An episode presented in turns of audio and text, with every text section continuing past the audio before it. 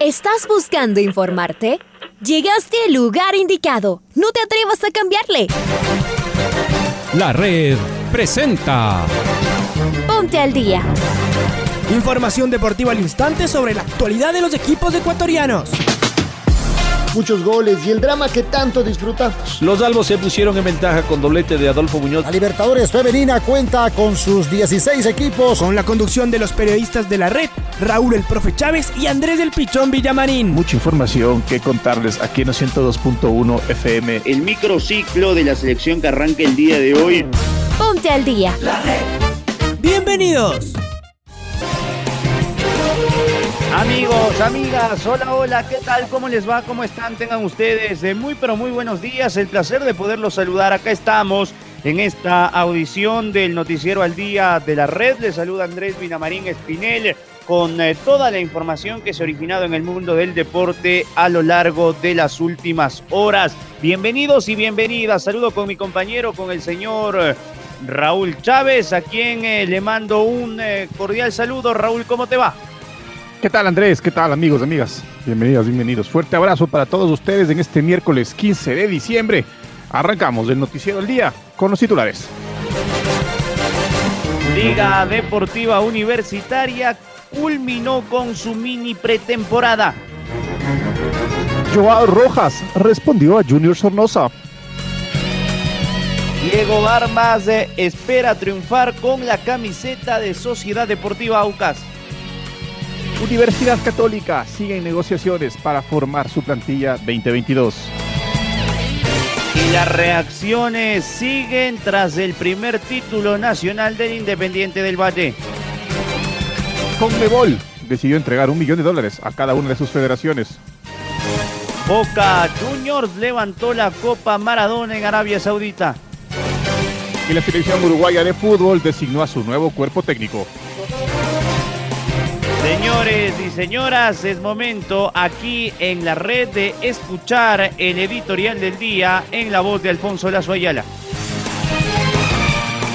La vuelta ciclística al Ecuador está llegando a su fin. Han sido ocho etapas que esta vez han unido a nuestro país. Comenzamos en la calurosa Guayaquil y luego de llegar a Salinas regresaron hasta Manta. El viaje continúa a Quevedo y Santo Domingo y luego sí a encarar la única y durísima montaña en la sierra. Por supuesto, el paso por la tierra del ciclismo en nuestro país, el Carchi, le agregó valor emotivo al evento y el cierre simbólico en la mitad del mundo. Las autoridades de las ciudades y provincias por donde pasó la caravana decidieron ser parte de ella. Quizás sea un gran mensaje para un deporte que crece y crece gracias a sus referentes.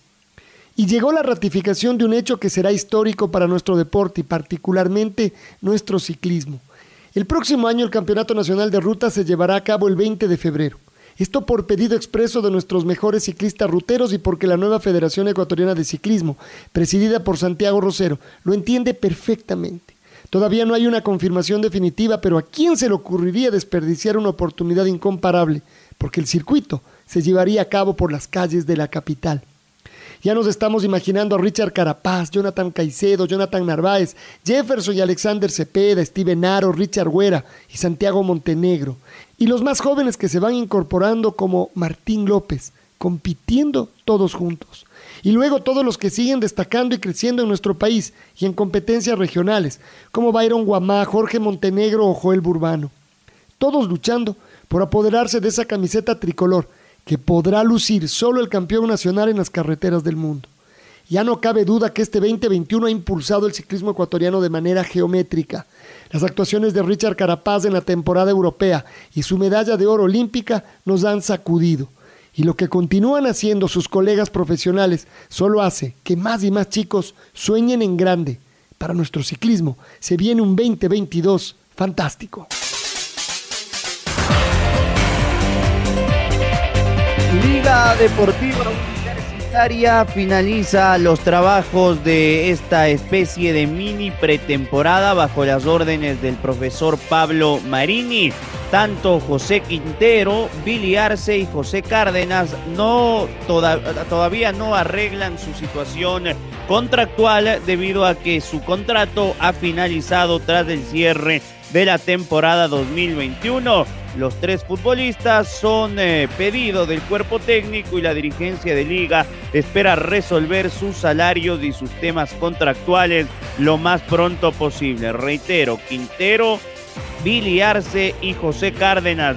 Además, de los eh, jugadores que tienen contrato pero que no continuarán en la plantilla son Anderson Ordóñez, Moisés Corozo, Pedro Pablo Perlaza, Lucas Villarruel y además de, lo que nos enterábamos, Luis Miguel Ayala tampoco sería del agrado para la próxima temporada. Liga volverá a los entrenamientos en eh, el mes de enero, el próximo 4 de enero, día martes, cuando retorne al complejo de Pomaski. Sobre el guardameta, hay información de que el arquero que llegue a Liga para el 2022 sea de nacionalidad argentina, sea extranjero, debido a que la baraja de nombres cada vez se le acorta al equipo de Marini en el balompié local. De esta manera, Liga cerró su mini pretemporada y volverá a los entrenamientos el próximo martes 4 de enero. En una entrevista con Debate Fútbol por DirecTV, el 10 del club Sport ML, Joao Rojas, habló sobre las imágenes que se viralizaron tras la final de la Liga Pro Betis en donde se muestra a los jugadores Junior Sornosa, Fernando Guerrero y Marco Angulo burlándose del atacante azul. Al ser consultado, el jugador expresó, soy un tipo que siempre intenta ser frontal en todo sentido, pero soy muy calentón y me cuesta esconder eso, con compañeros, técnico, referentes directivos, pero si quiero enfatizar sobre lo que se vio en el video, hay tres jugadores que son parte del acto. Sobre Marco Angulo manifestó, empezamos por el juvenil, no recuerdo el nombre, es entendible su experiencia, falta de partidos e inmadurez, te da para cometer esos errores. Si me preocuparía de él porque recién tiene 90 minutos en primera, entonces partiendo de ahí. Con respecto a Chiqui Guerrero, el papá de él me dirigió a mí a los 12 años y me ayudó a llegar a Independiente y lo conozco. Conozco lo muy recto que es. Estoy seguro que habrá tenido un mensaje de él tras el partido, pero aún así es entendible porque llegó en Melec y fracasó. Y para finalizar sobre Junior Sornosa comentó, y me sorprende porque igual que el Chiqui, me vieron crecer en Independiente, me vieron llorar y tener algo personal como enfatizar una palabra tan fuerte que ofenda a una cierta comunidad. No por mí, porque soy heterosexual, así que no hay una forma que a mí me ofenda. Continuó, con él nunca he tenido una discusión o intercambio de palabra en el partido. Y yo no he insultado a muchos jugadores dentro del campo, pero con él no. Nunca hemos sido compañeros, a excepción del partido con Paraguay en la selección. Y tal vez no me vio para desearme suerte en el partido. Pero igual luego se hizo expulsar contra Chile y yo fui el primero en decirle que todo iba a estar bien.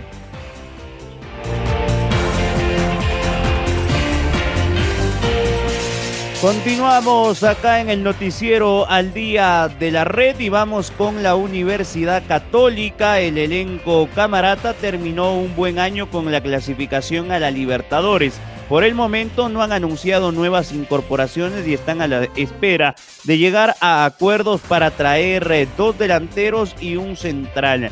Vamos con Maite Montalvo que nos amplía la información. Maite, hola, ¿cómo te va? ¿Qué tal Andrés y Raúl? Un fuerte abrazo para ustedes. Tenemos más novedades, en este caso sobre la Universidad Católica. Uno de sus principales dirigentes, Francisco Correa, ha dado varios detalles sobre lo que será la plantilla 2022 para el equipo. El directivo ha asegurado que están contentos con la campaña que realizaron, ya que clasificaron a la Copa Libertadores de América y están pensando en lo que será armar el plantel. Están trabajando por el momento en llegar a un acuerdo con Juber Mosquera para que continúe eh, con la Católica y la contratación de otro central de mucha proyección. Asimismo, están buscando dos delanteros.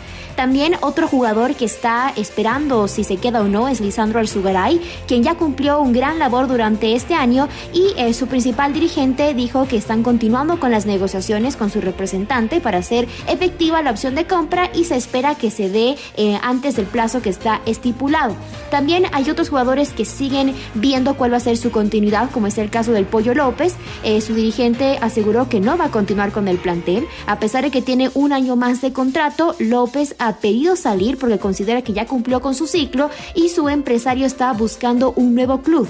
También en cuanto al arco, ha habido rumores sobre Brian Eras o Johan Padilla, pero ellos están confiando que Darwin Cuero ya se consolide en el arco y les da bastante tristeza. Confirman la salida de Hernán Galíndez. Todavía no se hace eh, oficial para qué equipo del exterior se va, pero para ellos pues prácticamente ya no va a continuar. También esperando que Facundo Martínez siga en el plantel, eso sigue en negociaciones. Finalmente, eh, confirmarles compañeros que la pretemporada de la Católica va a iniciar el 11 de enero del próximo año del 2022 y es muy probable, ya saben que la Católica sigue buscando director técnico, pero por el momento que el equipo siga al mando de Marco Rondelli, tanto para la Liga Pro como para la Copa Libertadores. No hay nada confirmado aún en la Católica de nuevas contrataciones, ya sea parte del plantel como en el cuerpo técnico. Eso compañeros en cuanto a novedades, la Católica y varios equipos de la Liga Pro comienzan con este mercado de fichajes, algunos se han adelantado oficializando contrataciones como otros que siguen negociando para que equipos, eh, bueno, para que nuevos jugadores puedan llegar y otros eh, esperando en una oportunidad en equipos tanto a nivel nacional como a nivel internacional. Bueno, con ustedes con más noticias.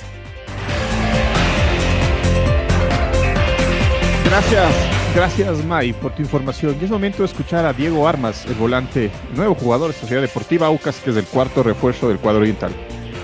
Hola familia buquista, soy Diego Armas. Bueno, me siento orgulloso de formar parte de esta gran institución. Confío en el proyecto que se está armando para esta temporada 2022 y bueno, sepan que vamos a dejar todo en la cancha. Muy pronto nos veremos en la Caldera del Sur. Vamos a Bucas. Ahí está Diego Armas que dejó la Católica y que jugará en el 2022 en el Aucas. Y las reacciones siguen en el fútbol ecuatoriano tras el título de campeón del Independiente del Valle. El eh, dirigente máximo de la institución, eh, Michel Deller, también eh, dio declaraciones tras este sueño que comenzó hace 15 años atrás de refrendar el eslogan que lo pusieron, el futuro campeón del Ecuador. Acá las palabras de Deller que ir al estadio si a uno no, si a ti no te invitan a tu casa? ¿Para qué te vas a ir? No, inmensa alegría, inmensa alegría porque hace diferencia. El estar o no estar ahí no deja de, ser una, una realidad que este equipo ha trabajado mucho tiempo y, logrado algo eh, verdaderamente importante. Eh, y, y, celebrarlo con toda esta magnífica familia. Eh, Qué lindo, hermosísimo. Y verdad, era irrelevante estar o no estar en el estadio. Eh, había mucha confianza en la interna del grupo, que tenían el equipo para, para jugar un gran partido contra un magnífico rival, que tuvo un gran año y que no hay como desmerecerlo por nada, y hay que incluso felicitarles y reconocerlo. El MLX hizo una gran campaña y era un rival muy, muy fuerte. Pero la confianza de los jugadores, el cuerpo técnico era de que si todo se da normal, eh, tenían mucha chance de ganar.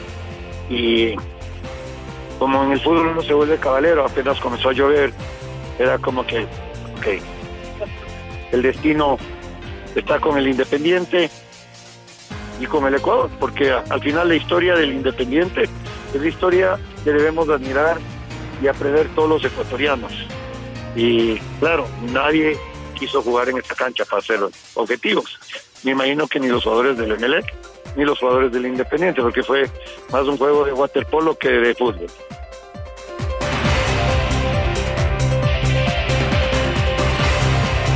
Y ahora momento de escuchar a David Constante, director de competiciones de la Liga Pro, que el día de ayer conversó con el programa Jornadas Deportivas.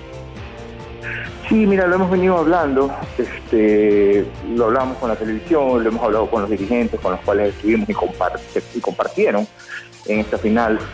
la metodología que hemos utilizado desde el año 2020 ha sido superior, ha sido excelente, ha tenido intención en todas las partes de, la, tabla a, a, todos los aficionados del fútbol, ¿no? Lo mencioné, la parte alta, con una final o con unos finalistas que no sabíamos cómo iban a cerrar porque la tabla acumulada tenía una diferencia corta.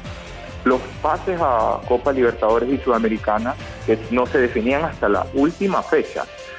El tema del descenso, pues también, más allá de que un equipo ya estaba defendido con fechas de anterioridad, teníamos, teníamos un, dos equipos o tres inclusive, que estaban peleando el segundo cupo de descenso. Definitivamente ha sido una competición que nosotros la valoramos como excelente, creo que ustedes también como tal, como, como prensa, y el estilo no cambia, el estilo del 2022 no cambia, nosotros, bueno, por parte de la Dirección de Competiciones ya se trabaja en la elaboración del Fixture 2022, viendo inicios, viendo cierres, viendo cómo lo debemos estructurar para que sea tan competitivo como el de este año. Sí, Dios quiera que sea así y estamos este, confiados de que va a suceder, que nuestra selección va a llegar al Mundial. Queremos que sea así.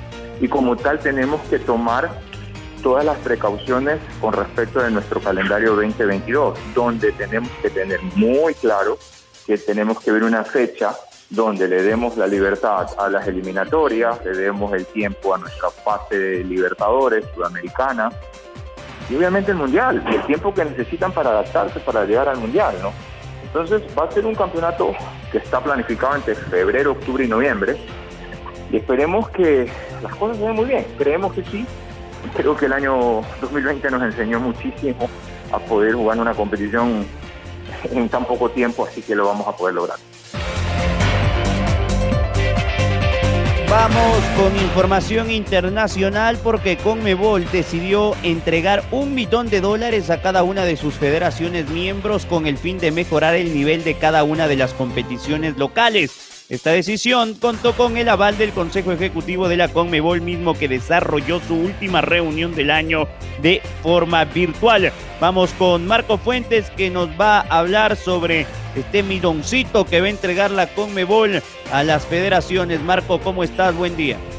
¿Qué tal Andrés, Raúl, amigos, amigas? Qué gusto saludar con ustedes de esta hora a través eh, de la red. En efecto, con eh, la intención de aumentar la competitividad de los torneos locales y fortalecer a clubes y asociaciones, la Comebol eh, ha resuelto otorgar un auspicio de un millón de dólares para cada país miembro, es decir, un total de 10 millones de dólares para todo el continente en 2022. Así, cada presidente de asociación tendrá la facultad de dividir el monto hasta en dos premios y determinar cuáles son las competiciones que contarán con este importante incentivo para sus campeones, considerando que el monto será entregado finalizado 2022. De esta manera, la Conmebol no solo apunta a elevar la calidad de sus propios certámenes, según lo comunicado por el ente que rige el fútbol en la región, sino también pretende una contribución decisiva para mejorar los torneos de cada país. Hay que recordar que esta decisión fue refrendada por el Consejo de la Conmebol que se reunió de forma virtual en lo que fue la última sesión en el año, en donde también, entre otras resoluciones, resalta la convocatoria al Congreso Ordinario de Conmebol en su edición 75 para el 1 de abril de 2022, en una reunión que se realizará en Doha, Qatar. Esta fecha fue fijada considerando que el Congreso de la FIFA está previsto un día antes en la misma ciudad. En el cierre de la reunión, el presidente de Conmebol también aprovechó la ocasión para hacer un breve resumen del año, en donde destacó la organización de la Copa América en Brasil y también de las finales tanto de Copa Sudamericana como de Copa Libertadores disputadas en Montevideo, Uruguay. Esto es lo que les podemos informar a esta hora. Amigos, amigas, un gusto como siempre estar junto a ustedes. Les invitamos a que continúen en sintonía de la red. Un abrazo grande. Gracias. Gracias Marco, un fuerte abrazo. Boca Juniors ganó la Copa Maradona ante el Barcelona de España en la definición por penales, hecho que terminó empatado 1-1 con goles de Ferrat, Jud para el cuadro catalán y de Ezequiel Ceballos para los Eneises. El choque se jugó en Arabia Saudita. Estamos con Carlos Edwin Salas, quien nos da plena información. Chaca, buen día, ¿cómo estás? Gracias compañeros, amigos, ¿qué tal? Un gusto. Saludos cordiales. Boca Juniors derrotó al Barcelona de España en penales y se hizo de la Copa Maradona. En la tanda de penaltis dio al Boca Junior la Copa Maradona, un homenaje al astro argentino al año de su fallecimiento, después de que en los 90 minutos reglamentarios terminaron empatando uno a uno con goles de Ferran Hood para el Barcelona y Ezequiel Ceballos para los Eneixes en un partido marcado por el regreso de Dani Alves. El gran protagonista del encuentro que se realizó en Marsol Park de Riyadh, en Arabia Saudita, fue el brasileño que jugó todo el partido con el Barça y hasta marcó un gol en la tanda de penaltis. El veterano lateral fue el mejor jugador del equipo azulgrana y acabó llevándose el brazalete de capitán en su segundo debut como barcelonista a la espera de poder jugar partidos oficiales a partir del mes de enero. El técnico del Barcelona, Javi Hernández, aprovechó este amistoso ubicado entre compromisos oficiales para dar minutos a jugadores que no están teniendo demasiado protagonismo. Entonces, Boca Junior se llevó la Copa Maradona en homenaje al astro del fútbol mundial. Continuamos con más en el Noticiero al Día. Y sigamos con eh, las declaraciones de esta Copa Maradona, donde el técnico del Barça, Xavi Hernández, habló tras haber perdido frente al equipo argentino por la vía de los penales. Acá las palabras del DT Culé. Salam aleikum. Bueno, para nosotros es un, es un honor estar aquí eh, representando al, al Barça y en, y en homenaje a, uno, de los que, uno de los mayores futbolistas de, de la historia, ¿no? Una persona que nos emocionó a todos. Todavía hoy en día todos los futbolistas vemos vídeos de, de Maradona y nos emocionamos. Fue un jugador increíble, increíble. Así que es un honor estar aquí, jugar contra Boca, eh, representante también de, Maradona, así que trataremos de dar nuestra mejor versión. Es un buen test también para los jugadores que no participaron quizá ayer, tanto en el Barça B como en el primer equipo. Vamos a intentar probar a jugadores también una prueba, una buena prueba de, ver a Dani Alves, de ver a futbolistas que no, que no han participado mucho en los últimos eh, partidos y con, con muchas ganas de mostrar nuestra mejor cara sin más, un, un, placer estar en Saudi otra vez. No es la primera vez que estoy aquí en los últimos años y siempre me han tratado muy bien, así que un privilegio estar aquí con, con vosotros. Y el director técnico de Real Valladolid, José Rojo, Pacheta, compareció en rueda de prensa y manifestó que hay un error imperdonable de Gonzalo Plata y que arrastra a todos los que forman el club. Escuchemos lo que dijo. Hace una semana muy complicada.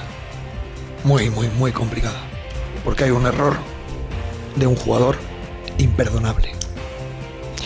Ese error arrastra a todo el club, arrastra a todos sus compañeros, arrastra a todo el cuerpo técnico, incluido en el, en el club, ¿de acuerdo? Me incluyo ahí o me incluyo en el vestuario, incluidme donde queráis, pero arrastra a todo el mundo. Cualquier decisión que tomemos en ello es criticable. Y es una historia que te, te llega por un error de un futbolista ha sido una semana complicada porque hemos hablado mucho más de ello que del Real Oviedo. Y esto es una situación que al futbolista le afecta. Y le afecta de lleno, esto os lo aseguro. Hoy el equipo no ha estado tan limpio. ¿Se puede achacar a eso? Pues lo que es cierto es que todo eso no suma. ¿Cuánto resta? Yo creo que resta. Y mucho. Y sumar no suma. Si no suma, es muy probable que reste y yo creo que eso resta mucha, mucha, mucha concentración, mucha atención, desvía el foco y no me gustan estas cosas.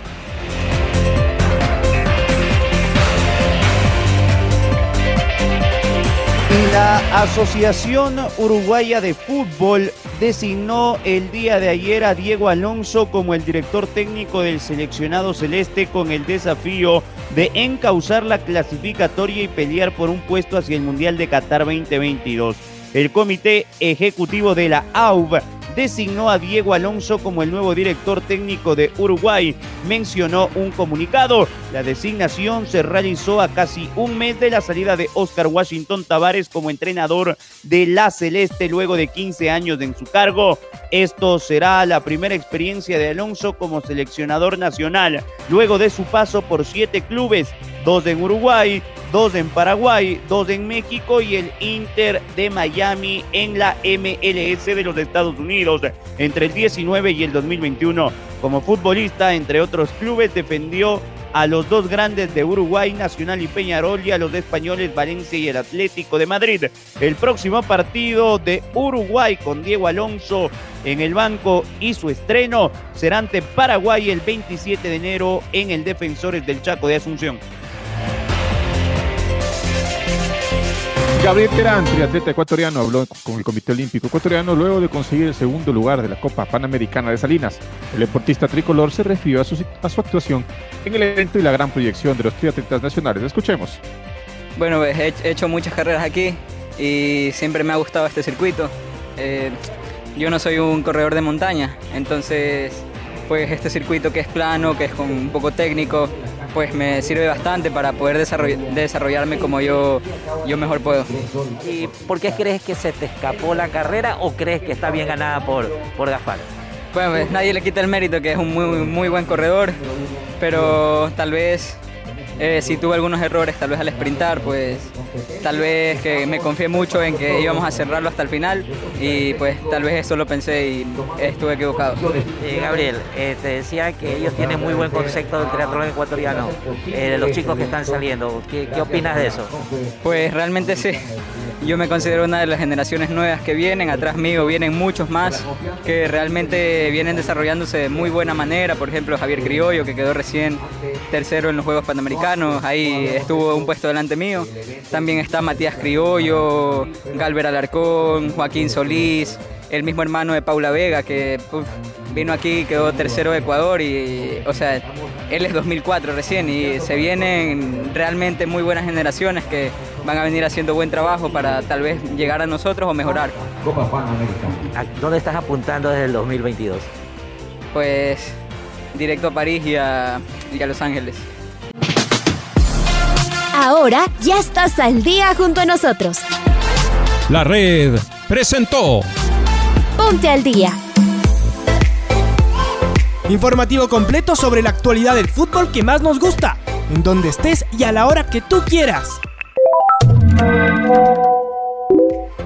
Quédate conectado con nosotros en las redes de la red. Síguenos como arroba la red Ecuador y no te pierdas los detalles del deporte minuto a minuto. Escúchanos en vivo en TuneIn y en los 102.1 FM en Quito. ¡Te esperamos!